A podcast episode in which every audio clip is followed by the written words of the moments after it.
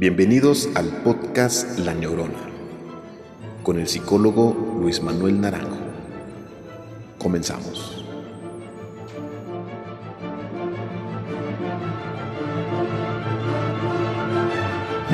Hola, ¿qué tal? Les doy la más cordial bienvenida al episodio número 16 de el podcast La Neurona. Soy su anfitrión, el psicólogo Luis Naranjo, y como siempre me da mucho gusto tenerlos por aquí, me da mucho gusto que sigan la transmisión, porque pues bueno, poco a poco ha ido creciendo el público, ha ido creciendo esta comunidad de personas que estamos interesados en ir aprendiendo temas de psicología y de neurociencias. El día de hoy es un programa muy especial porque estoy muy contento porque se acaba de publicar en Amazon mi libro que se llama Pequeños Genios Ajedrez, Estimulación Cognitiva para Niños. Y de hecho ese es el tema del programa de hoy.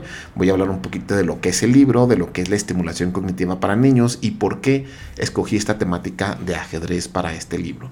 Pues bien, eh, este libro primero que nada les comento que está a la venta en Amazon. En la descripción del programa podrán encontrar el link de eh, dónde se consigue el libro, cómo se consigue, porque bueno, hay diferentes tiendas de Amazon, ¿no? Hay Amazon Estados Unidos, Amazon México, Amazon España, etcétera. Entonces, eh, yo les pongo el link general eh, de Amazon México, que es donde está vendiendo ese libro también, pero cada quien puede buscarlo en su tienda local de Amazon, me parece que está casi en todas. Entonces, este, qué padre es, es esta ventaja que ahora da Amazon, pues también luego cobran bastantes comisiones, pero bueno.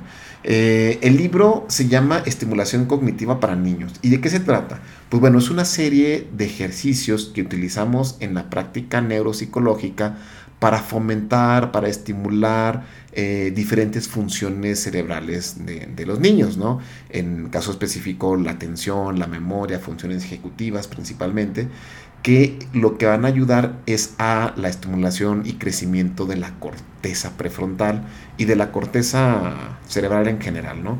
¿Por qué digo esto? Pues porque, bueno, tenemos bastante experiencia, ya desde los años 70, eh, un, médico eh, neurofisiólogo llamado Rosenzweig, eh, muy popular en el tema de neuropsicología, ya había hecho algunos estudios, ya había hecho algunos experimentos y nos había mostrado que la estimulación cognitiva es muy importante para el desarrollo del cerebro, o sea, es muy enriquecedora.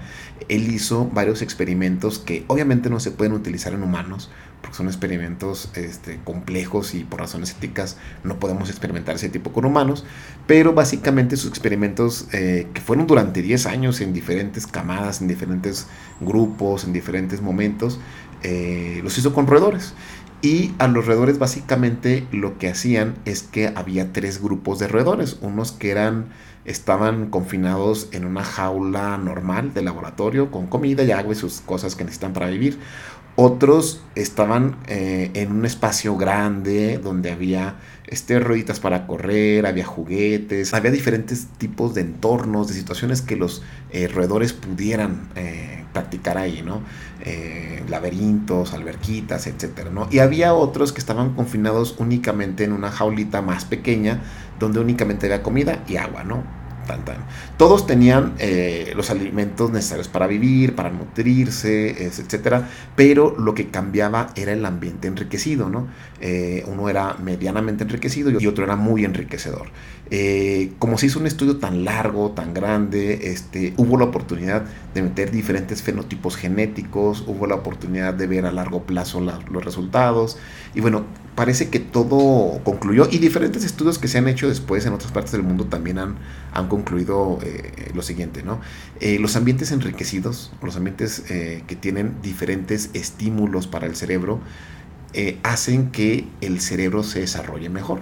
Parece lógico, ¿no? Hoy nos parece lógico, pero hace 50 años pues no era tan lógico. De hecho, hace 50 años estaba experimentando eh, antes de llegar a esta conclusión. ¿Y qué es un ambiente enriquecedor? ¿Qué es un ambiente enriquecido? Bueno, un ambiente en el cual, eh, el, en este caso el roedor, pudiera hacer muchas cosas, ¿no? Pudiera meterse al agua, pudiera subir a un tobogán, pudiera correr en una eh, ruedita, pudiera hacer muchas cosas. Entonces, estas actividades en general lo que hicieron fue que desarrollaron la corteza cerebral mucho más que los que estaban solamente provistos de agua y comida, ¿no? Es decir, estos roedores lograron tener un cerebro más desarrollado en una proporción bastante importante. Entonces fue cobrando importancia esto de la estimulación cognitiva y entonces a partir de estas conclusiones se fueron haciendo más experimentos, se fueron creando planes de estimulación temprana en humanos y se ha visto ¿no? que los chicos eh, que tienen alguna discapacidad cognitiva, por ejemplo específicamente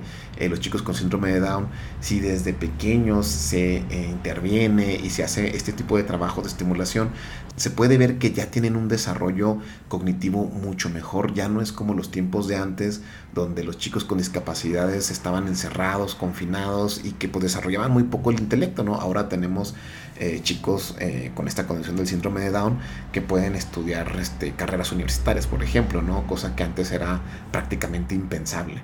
También se han hecho luego otros experimentos con roedores y que han demostrado que la estimulación cognitiva también funciona como una protección ante enfermedades neurodegenerativas. ¿De qué se trata esto? Eh, algunos grupos, por ejemplo, fueron manipulados genéticamente para que presentaran enfermedades parecidas al Parkinson, enfermedades que, que los humanos tenemos, ¿no? que se tratan de neurodegeneración. Y se ha visto que los ratones que están en los ambientes enriquecidos presentan mucho más tardíamente la enfermedad. Es decir, eh, los grupos están alterados genéticamente, van a presentar sí o sí la condición, la enfermedad, pero los que están en ambientes enriquecidos inclusive a veces eran sacrificados antes de que presentaran la enfermedad, es decir, a las seis semanas, a las ocho semanas, al, tiempo que se determinara que iban a ser sacrificados los roedores, eh, resultaba que este, aún no presentaban la enfermedad comparativamente con el otro grupo que no tenía esta estimulación, que estaba en, que tenían su agua, tenían su comida, pero no tenían juegos, no tenían diferentes actividades para desarrollar y ellos sí presentaban la enfermedad, inclusive en grados muy avanzados. Entonces, ¿qué es lo que pasa? Porque lo que vieron es que no es que hubiera más neuronas en los cerebros de los ratones estimulados, ¿no? Sino que había neuronas más grandes que tenían más ramificaciones, que al final de cuentas hacían que el cerebro fuera más grande, fuera más pesado y sobre todo la, corteza cerebral estuviera más gruesa, ¿no? Es decir, las neuronas o el cuerpo de las neuronas eran más grandes, a lo mejor en cantidad eran las mismas, pero el hecho de que sean más grandes y que tengan más conexiones ayuda a reducir los estragos de las enfermedades neurodegenerativas. Entonces, por eso es importante hacerlo desde chiquitos, ¿no? Por eso es importante tener a los niños en ambientes enriquecidos y hoy en día es un problema que a veces los ambientes están muy poco enriquecidos, ¿no? O sea, yo tengo muchos casos en el consultorio y creo que mis colegas psicólogos deben de constatarlo, donde gran parte del problema es que la estimulación cognitiva es muy pequeña, donde los chicos están eh, cuatro o seis horas eh, frente a un dispositivo electrónico, que aunque no es lo mismo que no hacer nada, porque finalmente están viendo la tele, están jugando un videojuego, realmente la estimulación cognitiva que eh, se crea a en estos procesos tan largos es muy pequeña, ¿no?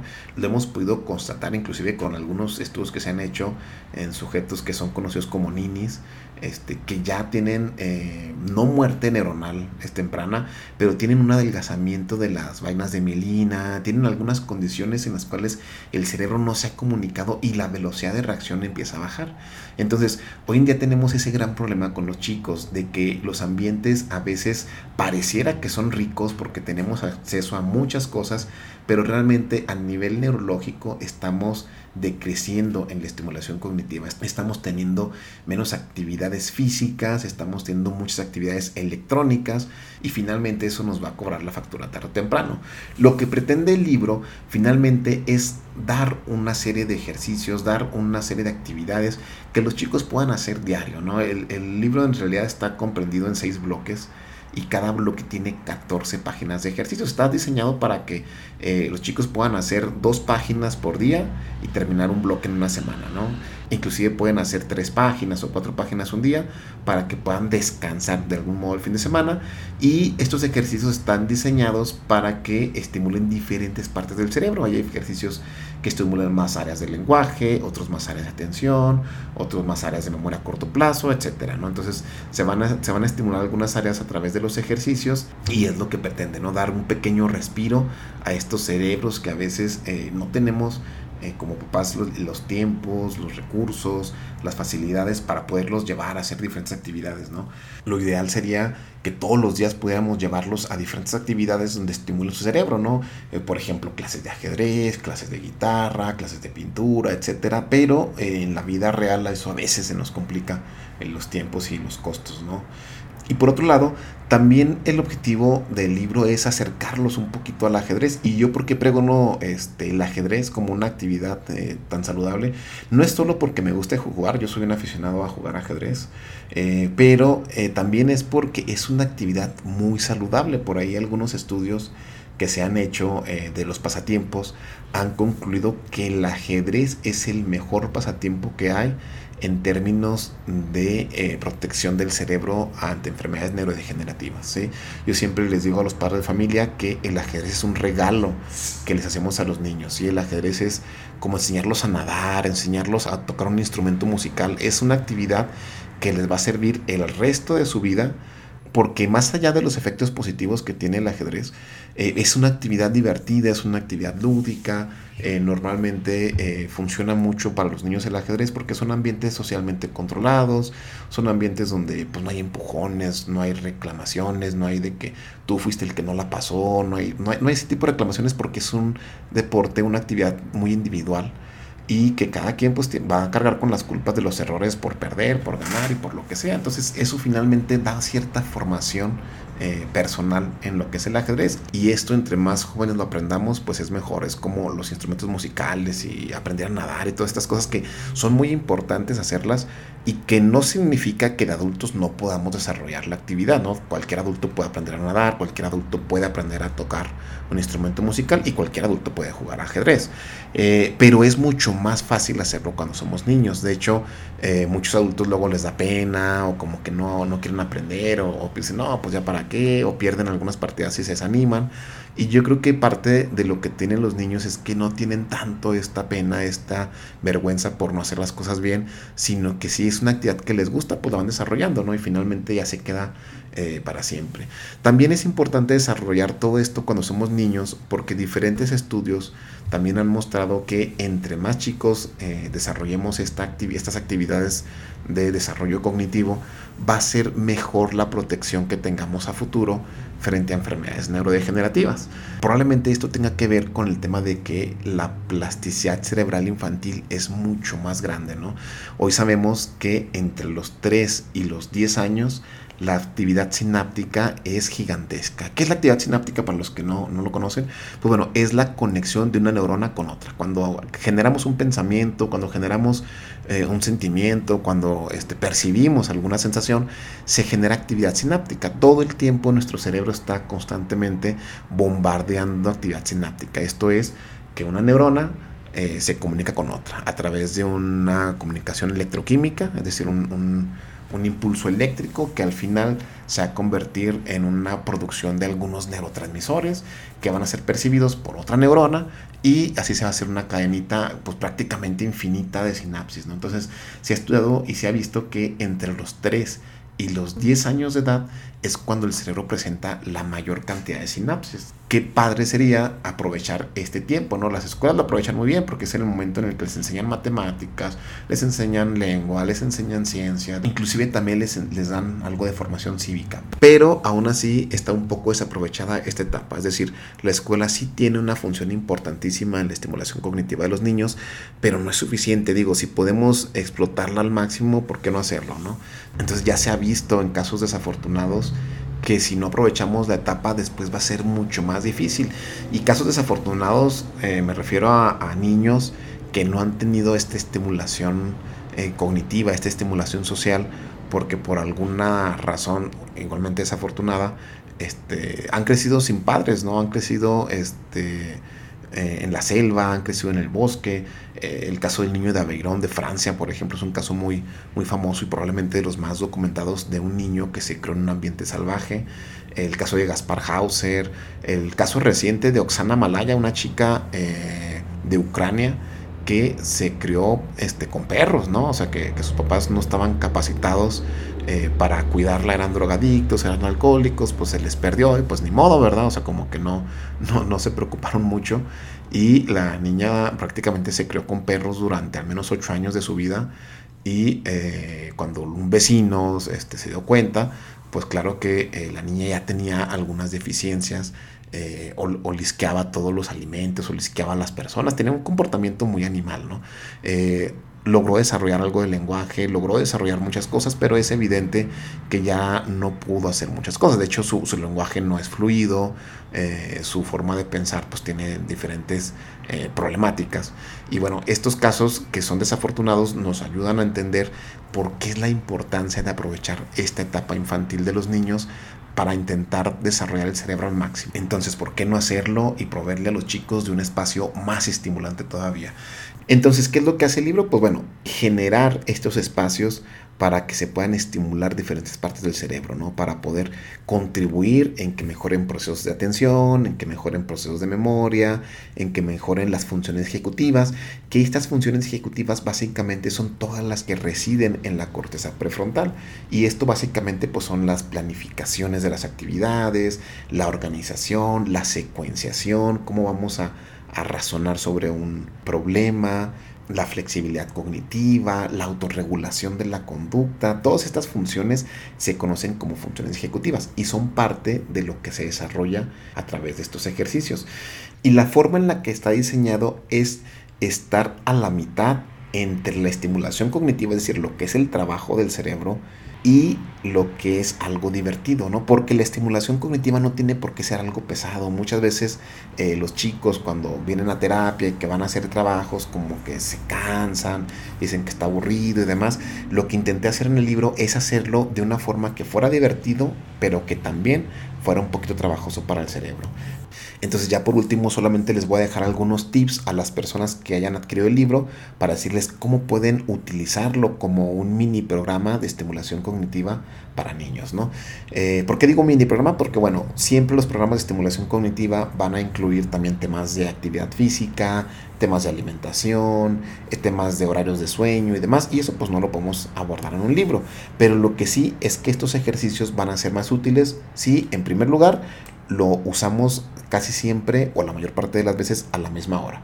Es decir, si lo hacemos a la misma hora todos los días, los dos o tres páginas de ejercicios que vayamos a hacer, va a ser mejor para el cerebro. El cerebro va a irse condicionando a que a esa hora, en esos momentos, va a volverse un poco más receptivo, ¿no? Va, va a generar un poquito mejor de actividad y eso nos va a ayudar a que se pueda aprovechar un poquito más el tiempo. Dos, es que hay que tener sesiones de 20 minutos. Con los chicos no podemos tener sesiones largas de trabajo porque el cerebro todavía está en desarrollo, las funciones ejecutivas y las funciones generales superiores del pensamiento del cerebro están madurando. Entonces va a ser muy pesado si le pongo una carga de actividades que dure más de los 20 minutos. Entonces hay que ponerle 20 minutos y después puede descansar y volver a hacer otra cosa, ¿no? Porque también puede haber sesiones más largas y podemos juntar a lo mejor este trabajo del libro de la estimulación cognitiva con alguna tarea o con lectura o con algunas otras actividades, ¿no? Pero hay que procurar hacerlo a la misma hora. Otra cosa también importante, hay que tener un ambiente ventilado, hay que tener, tener un ambiente cómodo, o sea, que la silla no sea un problema, que la mesa no sea un problema, o que el calor o el frío no sea un problema, ¿no? Hay que intentar este, solucionar esos problemas y tener a la mano todo lo que ocupemos, lápiz, goma, sacapunta, colores, etcétera, todo lo que ocupemos para no estarnos levantando y no estar interrumpiendo los momentos de atención, que es lo que vamos a intentar promover en estas actividades. Y por último, tener toda la actitud de que es algo divertido, ¿no? Eh, hay que ayudarle a los chicos a verlo como algo divertido, que es algo que les va a ayudar, que les va a ayudar a sus cerebros, parte de un entrenamiento, pero que son actividades divertidas. Y si después ya pueden ojear el libro, lo pueden visualizar, van a ver que hay partes donde hay sopas de letras, van a ver que hay partes donde hay laberintos, otras partes donde hay encontrar diferencias. Va a haber muchas actividades que realmente son divertidas. De hecho, a muchos de nosotros cuando éramos niños nos gustaban que nos compraran ese tipo de libros, este tipo de cuadernos de ejercicios que ahora ya escasean mucho, ahora ya, ya son muy poquitos los que, los que hay. De hecho, ya escasean inclusive hasta las tiendas de revistas, ¿no? Anteriormente había muchas tiendas de revistas y ahora con el advenimiento de los PDFs, de las revistas electrónicas, pues ya, ya son mucho menos populares, ¿no? Entonces, la forma en la que está diseñado el libro es para dos cosas. Primero, para que sea divertido y segundo, para que tenga una función estimulante en el cerebro. Y por último, bueno, la temática del ajedrez, que yo espero que a los chicos les interese, que se pregunten cómo se juega el ajedrez y que puedan aprender a jugar. Los chicos que ya saben jugar ajedrez, estoy seguro que el libro les va a encantar, digo, porque la mayoría de las actividades les van a resultar muy familiares, no van a tener que ni batallar en saber cuánto vale un peón o cuánto vale un caballo, porque es de lo primero que aprendemos cuando estamos jugando ajedrez. Entonces, enhorabuena, esperemos que el libro sea bien recibido por la comunidad y como les dije, ahí en la descripción del programa están los links para que puedan adquirirlo. Ahora sí que en la tienda más cercana donde se encuentren, digo, porque yo sé que el programa luego lo escuchan en España y en Amazon España también está disponible, o en Estados Unidos y también en Amazon Estados Unidos está disponible. Entonces, por ahí checan el link y lo ubican en la tienda, pues que les dé el mejor costo de envío. Eh, muchas gracias por la atención y vámonos a la siguiente sección que son las preguntas para el psicólogo. Pregúntale al psicólogo. Y bien, pues como siempre en esta parte damos respuesta a algunas de las preguntas que nos hace el auditorio. Recuerden que pueden mandar eh, sus preguntas y comentarios eh, a mis perfiles en redes sociales. Eh, una de las preguntas que me hacen muy relacionada con el, el tema del libro es que si la inteligencia es genética o si la inteligencia es adquirida.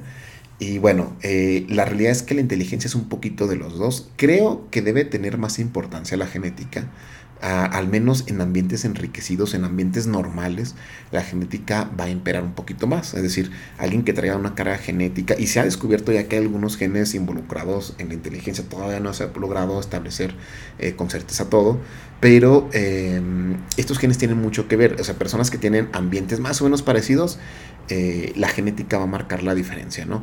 Pero también es algo social, porque cuando el ambiente es muy pobre, eh, también como en los experimentos que practicamos con los ratones, el cerebro se va a desarrollar muy poquito y va a ser mucho más difícil que logre adquirir cualidades cognitivas. Eh, platicamos también un poquito de los ejemplos del niño de Aveirón o Oxana Malaya, la chica que se creó con perros, y es evidente que el desarrollo cognitivo, el desarrollo del pensamiento de ellos ya no es el desarrollo de una persona normal. Entonces, claro que el estímulo social tiene mucho que ver.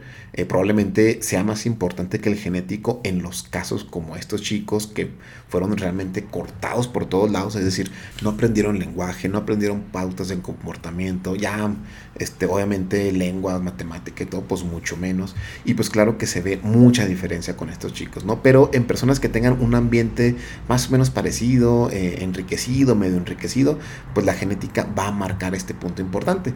Claro que es algo multifactorial y por eso son ambos factores que se involucran este, mutuamente. Otra de las preguntas también que me hacen es si los crucigramas son buenos para eh, la estimulación cognitiva, para el desarrollo del cerebro. Y la respuesta es que sí, sí los crucigramas son una actividad positiva, al igual que los sudokus, al igual que las sopas de letras, laberintos, etcétera, pero no podemos basar un plan eh, de estimulación cognitiva o un plan de trabajo en usar crucigramas. Porque luego muchas personas eh, cuando ya están adultas que dicen, no, es que él tiene su mente bien activa porque hace crucigramas, pues bueno, tiene una parte del cerebro bien activa, ¿no? La que tiene que ver pues con información verbal, este, con memoria a corto plazo. Em, con fluidez verbal, porque son actividades que porque son funciones que los crucigramas van a estimular, pero hay muchas otras funciones que no se estimulan con los crucigramas. Entonces, un buen programa debe de, incluir muchas actividades para poder estimular todo el cerebro. ¿Qué pasaría si vamos al gimnasio y solo hago pesas? con mi brazo derecho, ¿no? Pues claro que es positivo, claro que inclusive eh, sería mejor ir al gimnasio que no ir, ¿no? Aunque fuera nada más hacer, un ejercicio. Pero con el tiempo lo que va a pasar es que voy a tener un brazo muy fuerte y el resto de mi cuerpo débil. Entonces, más o menos eso es lo que pasa con los crucigramas. Son buenos, estimulan algunas partes del cerebro, pero no podemos pensar que con eso ya tenemos todo resuelto porque eh, la estimulación cognitiva incluye más cosas que solamente los crucigramas. Eh, por último, otra pregunta que también me hacen es que si hay alimentos para ser más inteligente o alimentos que, pueda, que yo pueda sugerir para estimular el cerebro. Realmente no es que haya un alimento en particular, por ahí si recuerdan el programa 14 me parece fue de neuronutrición, donde hablábamos de algunos alimentos que eran claves para el correcto desarrollo del cerebro. ¿no? Hablábamos de que el chocolate es muy importante por la proteína BDNF, eh, también el café tenía unas propiedades muy importantes, pues aunque bueno, el café está, recuerden, restringido para los niños, no lo, no lo deben tomar porque la cafeína ya ha mostrado que tiene efectos negativos en el desarrollo. Eh, pero bueno, más allá de, de, eso, los ácidos omega 3 son muy importantes para el desarrollo del cerebro y se encuentran en las nueces, en los aguacates, en las almendras, cacahuates, eh, también en algunos peces como el salmón, el atún, la sardina, etcétera, ¿no? Entonces, los omega 3 sí son muy importantes para el cerebro y muchas veces en las dietas, sobre todo latinoamericanas, a veces carecemos de estos omegas. No es tan rica nuestra dieta en este tipo de alimentos. También otra sustancia importantísima es la vitamina C, que la encontramos principalmente en la fruta fresca, como guayabas, naranjas, manzanas. Y pues, eh, como decía, no, no es que sea un alimento clave, sino la diversidad de alimentos, es decir, una dieta balanceada que contenga estos nutrientes va a ser muy importante para el desarrollo del cerebro. Y pues bien, con esta pregunta terminamos el programa. Les recuerdo que pueden encontrarme en las redes sociales como psicólogo Luis Manuel Naranjo, tanto en Facebook como en Instagram y como arroba Luis M. Naranjo en Twitter. Recuerden que el libro está disponible en Amazon. Por aquí en la descripción del programa están los links para que puedan adquirirlo, para que puedan comprarlo en la tienda de Amazon. Y como les decía, los que vivan en México, pues igual pueden comunicarse conmigo porque yo estoy comercializando las copias del autor. Amazon da la opción de que los autores puedan comercializar sus propias copias y probablemente les pueda salir hasta mejor por temas de envío y demás, ¿no? Entonces, pues les agradezco mucho la atención y nos escuchamos en la próxima emisión del programa. Muchas gracias. Escuchaste La Neurona Podcast con el psicólogo Luis Manuel Naranjo. Muchas gracias por sintonizarnos. Hasta la próxima.